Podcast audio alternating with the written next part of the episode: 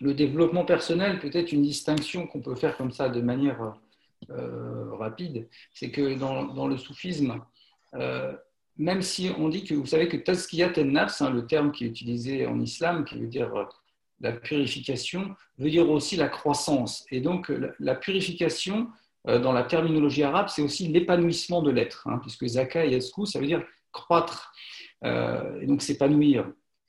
Donc, il y a une, une, corrélation entre la purification de l'être et, et l'épanouissement. Néanmoins, le soufi ne cherche pas à, être, euh, d'une certaine manière, il ne cherche pas, euh, comme dans le développement personnel, à être une meilleure personne pour, pour obtenir un résultat. Il, il, cherche la, il, cherche la, vérité indépendamment des résultats ou, de, ou de, du bienfait que ça va lui faire.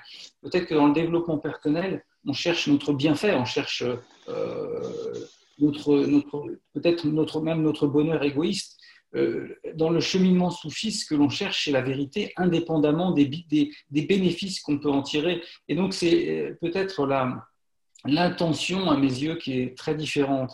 Vous voyez